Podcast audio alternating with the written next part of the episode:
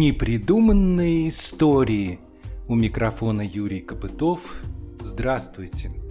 Последние годы жизни русского поэта Афанасия Фета были очень плодотворными. В этот период он писал стихи с не меньшей интенсивностью, нежели в молодости, а еще много времени посвятил переводам произведений зарубежных классиков – одновременно, кропотливо, сознанием дела и с удовольствием обустраивал свою усадьбу в Воробьевке на Курской земле. Об этом времени жизни и творчества выдающегося лирика пойдет речь. Солдат, конезаводчик, поэт и переводчик Афанасий Фет. Часть третья.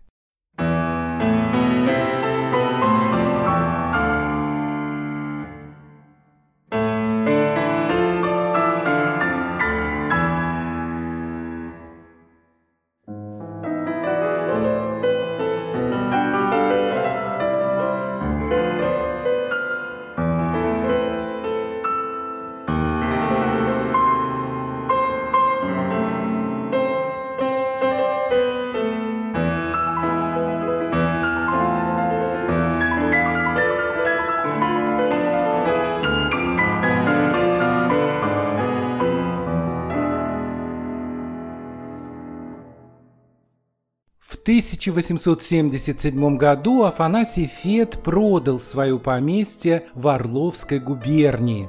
Степановку за 17 лет он превратил в процветающее и преуспевающее хозяйство – Затем за 105 тысяч российских рублей купил Ртищевскую Воробьевку. Ее называли так по фамилии прежних владельцев. Находилась она в Щегровском уезде Курской губернии, совсем недалеко от очень известной коренной пустыни. Сама деревня Воробьевка расположена на левом пологом луговом берегу реки Тускари, а усадьба изначально была поставлена на противоположном, высоком берегу реки – Господский каменный дом с востока окружали хозяйственные постройки, с юга и запада огромный парк, который состоял в основном из вековых дубов. Отсюда в хорошую погоду были хорошо видны белокаменные церкви коренной пустыни. Это древний русский монастырь, имеющий свою богатую историю. По старой традиции ежегодно в него из Курска верующие осуществляют крестный ход – Летом отовсюду сюда, в поместье, слетались стаи птиц, грачи, цапли, соловьи. Они гнездились в саду, в парке и в цветниках, разбитых по скату к реке. Внизу перед балконом господского дома был устроен фонтан. Всю эту изумительную красоту окрестных мест Афанасий Фет отразил в своих многочисленных поэтических сочинениях. С помощью своего управляющего и наемных работников Фет сознанием дела обустроил новое имение, привел все постройки, сад, парк и прилегающие угодья в образцовый порядок. И с середины апреля из Москвы переселялся сюда, в эту необычайную красоту, вместе с женой ежегодно проводил летние месяцы только здесь. Что за очаровательный уголок эта Воробьевка, настоящее жилище для поэта, восхищался этими местами Петр Чайковский после того, как побывал здесь. Афанасий Фет с гордостью писал одному из своих бывших сослуживцев «Я был бедняком, офицером, полковым адъютантом, а теперь, слава богу, Орловский, Курский и Воронежский помещик, конезаводчик и живу в прекрасном имении с великолепной усадьбой и парком. Все это приобрел усиленным трудом, а не мошенничеством. Здесь, на Курской земле, Фет вновь вдохновенно, как в молодости, опять начинает писать стихи. В это время выходят в свет четыре сборника его оригинальных сочинений под общим названием «Вечерние огни». Готовился к изданию пятый сборник. Много занимается Фет в Воробьевке переводами Горация, Марциала, Канта, Гёте. В письме князю Константину Романову он так описал свой настрой в то время – Жена напомнила мне, что с 60 по 77 годы во всю мою бытность мировым судьей и сельским тружеником я не написал и трех стихотворений. А когда освободился от того и другого в Воробьевке, то муза пробудилась от долголетнего сна и стала посещать меня так же часто, как на заре моей жизни. Сюда, в Воробьевку, в гости к Фету, с удовольствием не раз приезжали его старые и новые друзья. Им здесь вместе было по-настоящему хорошо. В это время у него завязалась теплая дружба с поэтом, литературным критиком и философом Владимиром Соловьевым, который становится для Фета не только помощником в его литературных трудах, но и духовно близким ему человеком. Вот и я тоже решил в конце лета съездить в Воробьевку, чтобы хотя бы на миг окунуться в ту атмосферу, в которой жил этот прекрасный русский поэт. Ехал туда, совершенно не представляя, что ждет меня в тех местах. Из-за всевозможных ограничений поездка эта оказалась очень непростой, но она оставила в моей душе необычайно добрые и приятные воспоминания на всю жизнь. Моим гидом и собеседником стал научный сотрудник музея усадьбы Афанасия Фета Владимир Яковлев. Он родился и вырос здесь, в этих местах, в самой Воробьевке. Он представитель, скажем так, нового поколения России, которое формировалось уже в постсоветский период. Я же человек преклонного возраста, получивший образование еще в советское время. Мои взгляды и представления о царской России формировались немножко по-другому. Именно поэтому мне было интересно беседовать с этим молодым сотрудником музея, а по ходу общения с ним у меня сложилось твердое ощущение, что Владимир очень позитивно относится к тому, что делал в своей жизни Фет. Всей душой он понимает и принимает его поступки и действия, и к тому же очень высоко ценит творчество поэта. А порой в нашей дискуссии он становился самым настоящим адвокатом писателя. Это будет хорошо заметно из нашей беседы. С самого начала Владимир Яковлев рассказал мне об истории Воробьевки, о том, как восстанавливалась усадьба самим Фетом и возрождалась уже в наши дни. Поговорили мы немного о творчестве поэта, а затем он показал мне, как все было устроено в прежние времена, когда жил и творил здесь писатель. Живя в Степановке, Афанасий Фет решит поменять место жительства. Какова была точная причина переезда из Степановки и ее продажи, увы, сказать невозможно. Из воспоминаний Афанасия Фета можно подчеркнуть.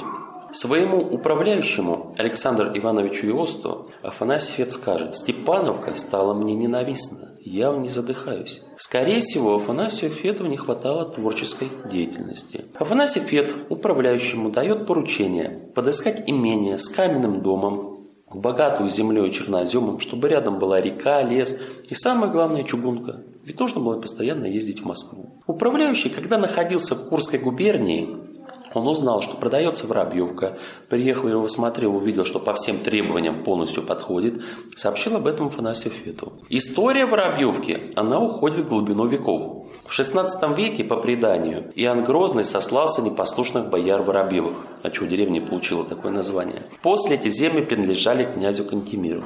В XVIII веке Воробьевку еще называли Ртищевкой по фамилии владельцев Ртищевых. Основателем этого имения был коллежский асессор Петр Михайлович Ртищев. После его смерти усадьба по наследству перешла сыну Захару Петровичу, а уже после его сестре Настасии Петровны Ртищевой в замужестве Ширковой. Уже у нее Афанасьев и приобретет Воробьевку. Когда Афанасьев приехал в Воробьевку, Настасья Петровна встретила его с такими словами. «Уж извините, крепостных здесь нет, и на наводить порядок некому. Афанасьев пишет, что усадьба была в ужасном состоянии. Когда вошли в дом, каскадами со стен висели отсыревшие обои, везде была паутина, сырость. Но внимание Афанасия Фета привлек не дом, а старинный загадочный парк, который раскинулся на 21 гектаре. Также к Воробьевке прилагалось 350 гектаров леса и было более 1000 гектаров распашных земель. Решение было сразу же принято, Афанасий Фет приобрел Воробьевку за 105 тысяч рублей. Приобрел он небольшой одноэтажный дом с высоким чердаком и антресолями. Когда Афанасий Фет поднялся на чердачное отделение Ртищевых, он увидел, что очень много свободного места пустует. Видимо, строящий усадьбу Ртищева, пишет Фет, не любил, когда у него ходят над головой, поэтому второй этаж занял чердаком. И решает чердачное отделение антресоли переделать под второй этаж. Антресольную часть ее переделали под три гостевые комнаты. Чердачное отделение это уже библиотека, бильярдная и рабочий кабинет поэта. На втором этаже в Уртищевском чердачном отделении были разноуровневые полы, которые Афанасий Фетов с ними ничего не смог переделать, они перед вами, вы их можете видеть, это все сохранилось. Чердачное отделение оно намного выше, чем антресольное. Когда Фет приобрел Воробьевку, он расположился в кухонном флигеле изначально жил. И занимался уже благоустройством усадьбы. И второй этаж, он, он не переделывался, он даже не надстраивался. Он пишет, что Поверх основных венцов добавлялись венцы, угу. возводилась новая крыша. Лишь только потом старые потолочные балки убирали, переделывали потолки. И вот за счет этого немножко, за счет венцов добавления подняли второй этаж. Здесь еще допустимая высота потолков. Но когда мы сейчас с вами пойдем в чердачное отделение, там потолки, конечно, очень-очень низкие. И в чердачное отделение э, не в чердачном отделении, пишет Афанасьев. Это окна пришлось прорубать заново. Есть такое воспоминание интересное. Для строительства, пишет Афанасий Фет, не было хорошего сухого материала. Материал для крыши заказывали из Москвы. А окна собирали из того, что можно было найти у ртищевых в амбарах. Но местные мастера были настолько хорошие, пишет Фет, что сидя на подоконнике зимой, даже не чувствовалось сквозняка. На территории Воробьевки было больше ста вольно наемных рабочих, кто обслуживал всю эту территорию. То есть он не своими руками все это делал, у него были помощники? Занимался всем хозяйством э, его управляющий Александр Иванович Иост. И трудились вольно наемные рабочие. Отзывы от местных жителей о Фете очень хорошие. Несмотря на то, что Афанасий Фет был очень строгий и требовательный, если была поставлена задача, время любыми способами, путями нужно было ее выполнить. Рабочие уходили именно к нему. Исправно платил, кормил вольнонаемных рабочих и остатки пищи разрешал забирать домой. А это была большая редкость. Начиная заниматься фермерством, я скажу, в Степановке, Фет попал под изменения. 61 год. Отменили крепостное право. Всю свою работу приходилось же перестраивать. С рабочими, пишет Афанасий Фет, придумал заключать договор. Прожил в Воробьевке в этой усадьбе последние 15 лет. С 1877 года он ее приобрел до 1892 года. На зимний период уехал в Москву, где и скончался. Так как у них не было детей, Афанасия Фету и Марии Петровны, эта усадьба по наследству перешла по линии Боткина, ее племянникам Петру и Сергею Дмитриевичу. Жить в Воробьевке никто не жил. Это была, ну, можно назвать ее дачей. Приезжали сюда именно в летний период. Последний приезд Боткиных был в 1916 году перед революцией. Последний владелец Сергей Дмитриевич Боткин, последним свой приезд он сделал фотографии интерьера комнат на территории самой усадьбы, парковую часть. По его фотографиям шло восстановление. А военный период – это был немецкий штаб. Разрушением здесь никаким ничего не подвергалось. Основной ущерб усадьбе принес советский период – в 50-е годы на территории располагалась машино-тракторная станция. Был здесь и птичник. Уже потом на первом этаже располагалась читальня, библиотека, парадные комнаты фитовские. Это был Дом культуры. В 65 году здесь начнет работать школа. И школа пробыла до 2009 года. Лишь только потом заговорили о восстановлении музея, именно переделку. И в шестнадцатом году уже сделали вот в том виде, как сейчас выглядит, да? Первая экспозиция открылась в 2015 году, 5 декабря. Mm-hmm. Это открылась экспозиция лишь только второго этажа. Первый этаж, остальные постройки, это все было в штукатурке, и только потихоньку шел ремонт. Усадьбу ее по крупицам, я скажу так, собирали. Изначально, как я сказал, был восстановлен второй этаж. Открылся он 5 декабря 2015 года. В 2016 году, 2 декабря, было открытие первого этажа и подвального помещения под главным домом. Чем оно интересно, так как это открытая кладка второй половины 18 века. Все постройки на территории, весь этот комплекс, это постройки Ртищева. Относятся они ко второй половине 18 века. В 17 году открылась Фетовская каретная, на данный момент переделана под концертный зал. Восстановлен гостевой флигель, которым любил гостить Яков Петрович Полонский. Фетовская парадная конюшня, но конюшня и гостевой флигель, они под нуждами музея. Экспозиции там на данный момент нет. Это будет ли переделаться, но лишь только в далеком будущем. То есть у вас еще как бы есть перспективы развития? А, планов развития очень-очень много. Это не только восстановление, переделка гостевого флигеля, убрать турбюро и переделать его полностью. Также под гостевой флигель с экспозицией восстановить полностью парадную конюшню. На территории еще сохранился один из световских амбаров, который хотелось бы переделать под типовую конюшню, так как мы продолжаем заниматься разведением. Ну, разведением это громко, я уже сказал. А, ну, у нас есть на территории лошадка, есть ослик, как у Афанасия угу. Фета, который каждый день радует детей. На нем можно приехать, покататься по территории. Ослик, на котором Фет ездил, его же звали Некрасов. Знаете, да? Ну, с уверенностью я не скажу. Я вот хотел спросить, может, вы знаете, а почему Некрасов именно он такой ну, кличку дал? У Афанасия Фета а, территория Воробьевки, ландшафт парковой части, очень холмист. У Афанасия Фета мы все прекрасно знаем, что у него была астма. Передвигаться по этой территории было очень-очень тяжело. Орловские рысаки, которыми он занимался, они уже были не для его возраста. У Афанасия Фета из Турции были выписаны два ослика. Есть такое воспоминание, когда Афанасий Фет поссорится с Некрасовым, во-первых, взгляд, э, разные литературные направления, да и взгляды на развитие литературы. И Афанасий Фет напишет, если мои два ослика дадут потомство, то одного из них я обязательно назову Некрасовым. Назвал или нет?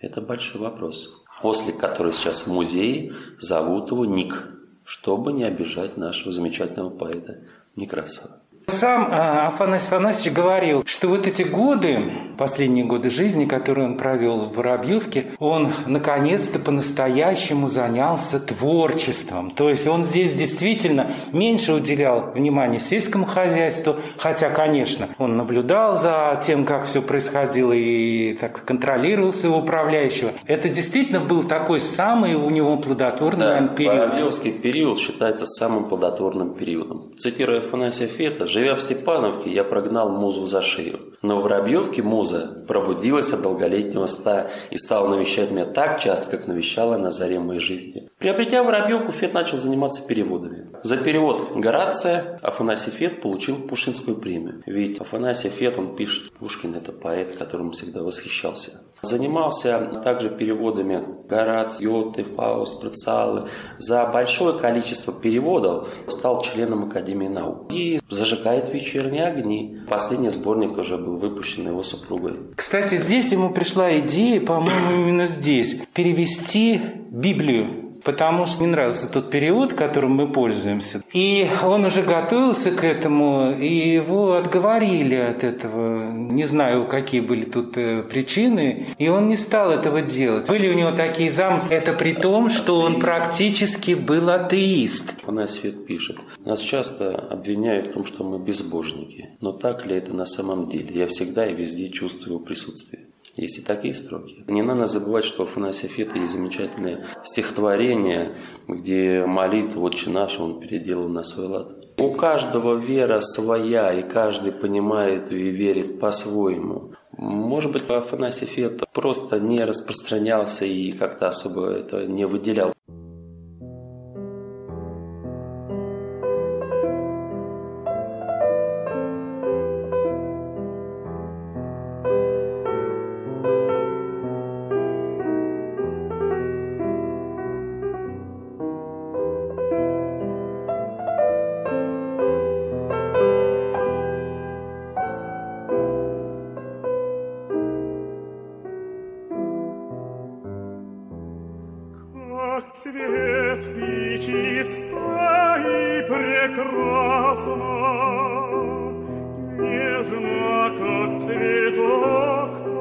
В сне взглянула тебе.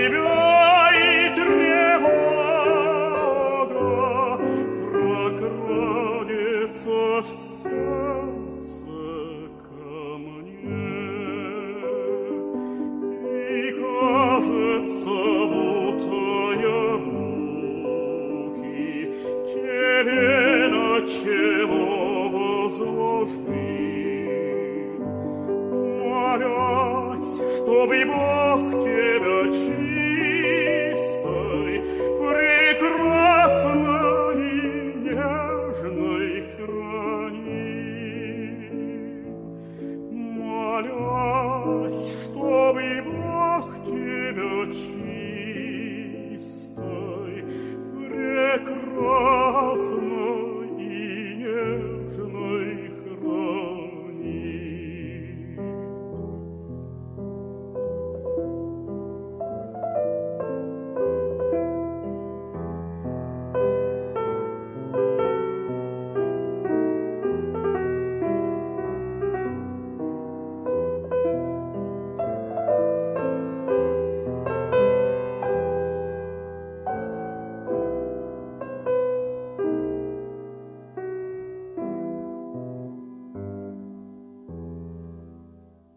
Напомню, несколько лет тому назад в Курской области в селе Воробьевка появился новый музейный объект – усадьба Афанасия Афанасьевича Фета. Если говорить простым языком, то это пример того, как из ничего можно сделать конфетку. Полагаю, это тот уникальный случай реконструкции, реставрации и восстановления, когда с помощью новых средств и современных технологий в полной мере удалось возродить тот необыкновенный дух, который царил в годы, когда здесь жил писатель. Убедиться в этом мне помог научный сотрудник Курского музея усадьба Афанасия Фета Владимир Яковлев о восстановлении музея, что вообще когда-то здесь что-то будет восстановлено, никто даже и ничего не говорил. Потому что пока здесь находилась школа, изменить было ничего невозможно. А когда произошло закрытие школы в связи с тем, что было очень маленькое количество детей, комитет по культуре Курской области, на тот момент председателем был Рудской Валерий Вячеславович, он начал заниматься этим вопросом. Здание перевели на областной бюджет. И с областных средств начали заниматься потихоньку реставрационными работами. Как я уже и сказал, здание собиралось по крупицам. То есть каждый год происходили какие-то новые работы. В 2010 году было укрепление фундамента. Потом начался уже демонтаж перекрытий. Несмотря на то, что перекрытия первого, второго этажа и чердачного отделения были в хорошем состоянии, ну, пожарные нормы, они требуют железнобетонных перекрытий, которые пришлось, конечно, переделать. И вот уже потихоньку отштукатурили стены. Уже с 2010 года начали приобретать экспозиционный материал. Экспозиция в музее, она по фотографиям подобрана, по фотографиям Боткина Сергея Дмитриевича. Но экспозиция, я не скажу, что она завершенная. Экспозиционный материал, он еще будет меняться и дополняться, потому что найти за такой короткий промежуток времени невозможно. Если будут находить максимально приближенной к фетовской мебели, это все будут приобретать, а где-то экспозицию будут и менять. То есть вот вещей, к которым прикасалась рука Фета, здесь, скорее всего, мы не увидим, Здесь да? только один единственный предмет в его рабочем кабинете – это пресс-папье на рабочем столе. Как попал сюда?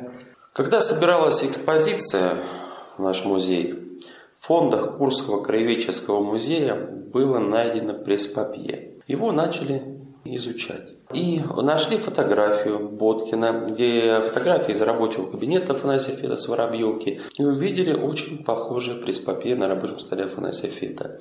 Приблизив все это, рассматривать начали и обнаружили, что на пресс-папье верхняя часть сколана. На фотографии Боткина точно такая фотография, точно такой скол верхний, им даже вот просматриваются небольшие царапины, выделяются. По царапинам изучением установили, что это подлинная преспапия Афанасия Фета, именно с Воробьевки. Также в музее есть баночка под чай, чай торговой фирмы Боткиных. Всем прекрасно знаю, что супруга Афанасия Феда Мария Петровна угу. из семьи чайторговцев.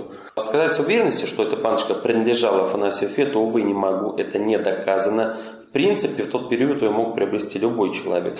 Но так как Боткины в Курск, в Воробьевку приезжали лишь только к Афанасию Фету, скорее всего, это баночка из этого дома. Но это большой-большой вопрос. Он э, довольно часто, да и его друзья тоже об этом говорят, что он был человек очень общительный, любил с кем-то разговаривать, общаться, много говорил, очень хорошо владел речью изысканной. А с кем же он здесь общался-то вот, кроме своей жены? В Воробьевке Афанасий Фет находился именно в летний период.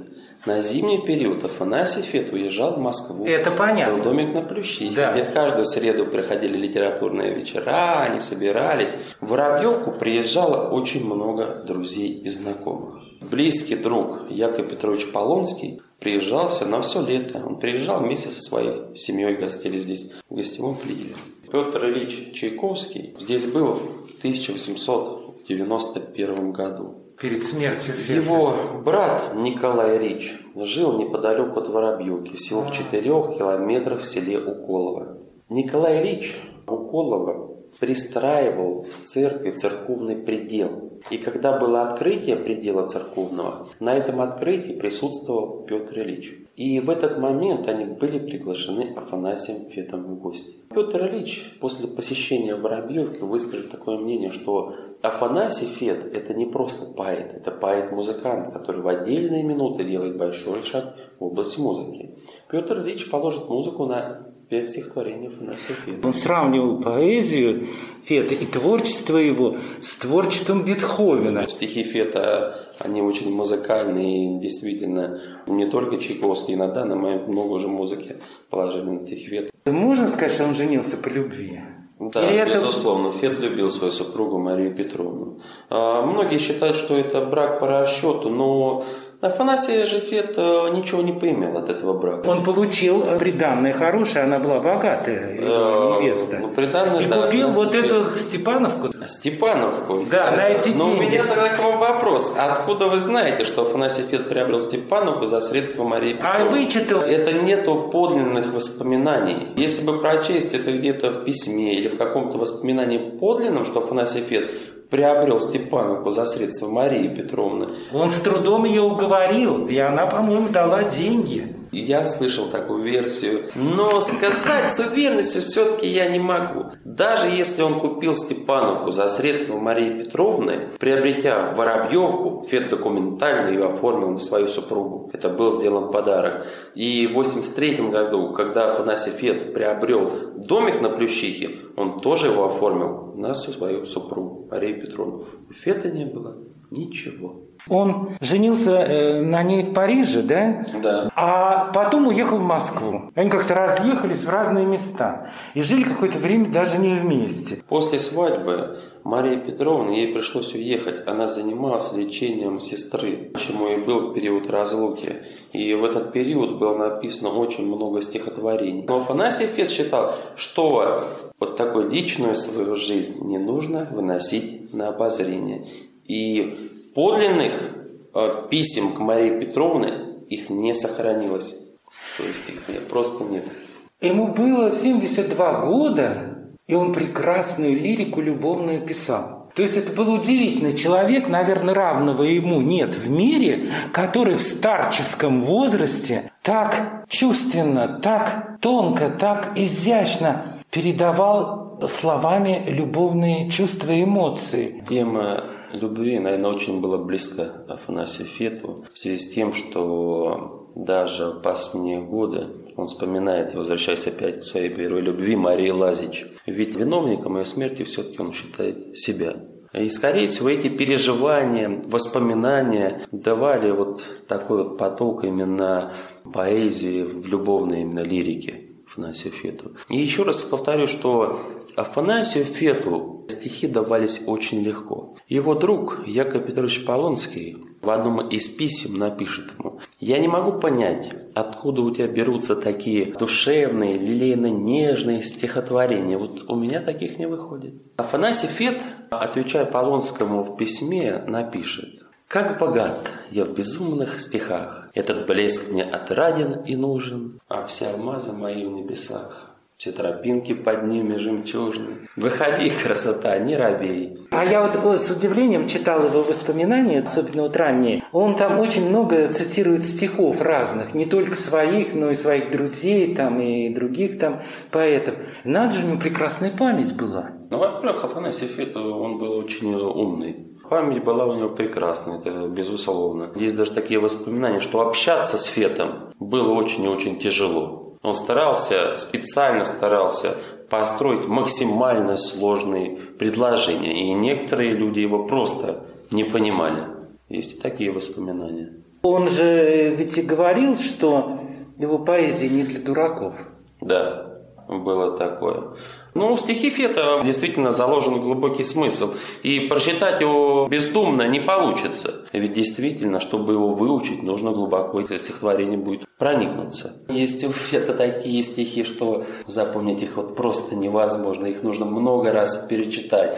В голове вот все это осмыслить. Ряд критиков пишут, что Фет – это большая загадка, которую еще стоит нам разгадать. Ну, то есть он не был публичным человеком, да, особенно. Ну, как я и сказал, он был скрытым человеком, особенно если связывать вопросы с его фамилией и вообще всей родословной. И эту загадку не удастся нам разгадать. Да, ну, на данный момент можно с уверенностью все-таки говорить, что Фет это немец, но все равно это остается вопросом. Потому что точных э, документов, подтверждающих их же нет. Даже когда он написал перед свадьбой своей будущей жене письмо, но он должен был ей раскрыть эту э, загадку, а он там кое-что умудрился скрыть, не до конца он... Он просто рассказал ей историю, что с ним произошло, кому перед этим вообще никогда даже об этом и не упоминал. Он все-таки этот секрет раскрыл ей. Но точно все такие подводные камни он все-таки оставил при себе, не рассказал ей, да. Он все время хотел вот свою фамилию вернуть. А с другой стороны, он даже когда он вернул свою фамилию, везде подписывал Фет. Фет. Да, Фет, Фет везде подписывал. Ну, Откуда же вообще взялось такой, взялся псевдоним Фет? Когда он только начинал печататься, наборщик допустил ошибки, забыл поставить точки. И из Фета он превратился в Фета.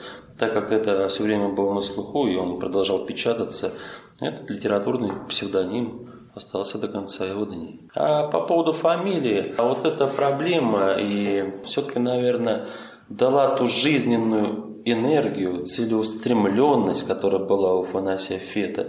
Ведь представьте, он в 14 лет потерял фамилию, звание дворянства. Это постоянные были насмешки от своих сверстников. Это была большая а, психологическая травма для Афанасия Фета. И вот это, повторюсь, подвигло его вот в такой жизненной энергии, вернуть себе фамилию, вернуть себе звание дворянства. И какие бы он цели не ставил перед собой, ведь он всего добился. Он был очень целеустремленный и шел до конца к своей цели. Научный сотрудник музея Усадьба Афанасия Фета Владимир Яковлев. В следующий раз он проведет нас по комнатам дома, в котором жил русский поэт. Этот дом был полностью восстановлен на территории его бывшей усадьбы в селе Воробьевка на Курской земле. Это была программа «Солдат, конезаводчик, поэт и переводчик» Афанасий Фет, часть третья. В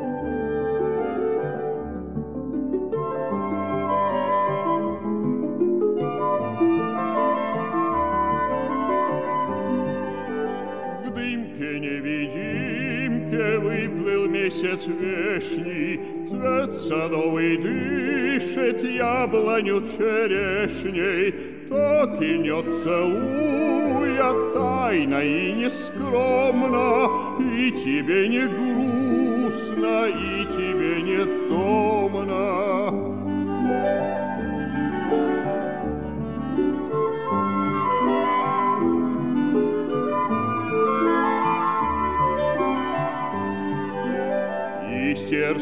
Лился песней соловей без розы, Плачет старик камень, в пруд роняя слезы. Уронила косы, голова невольна, И тебе не томно, и тебе не больно.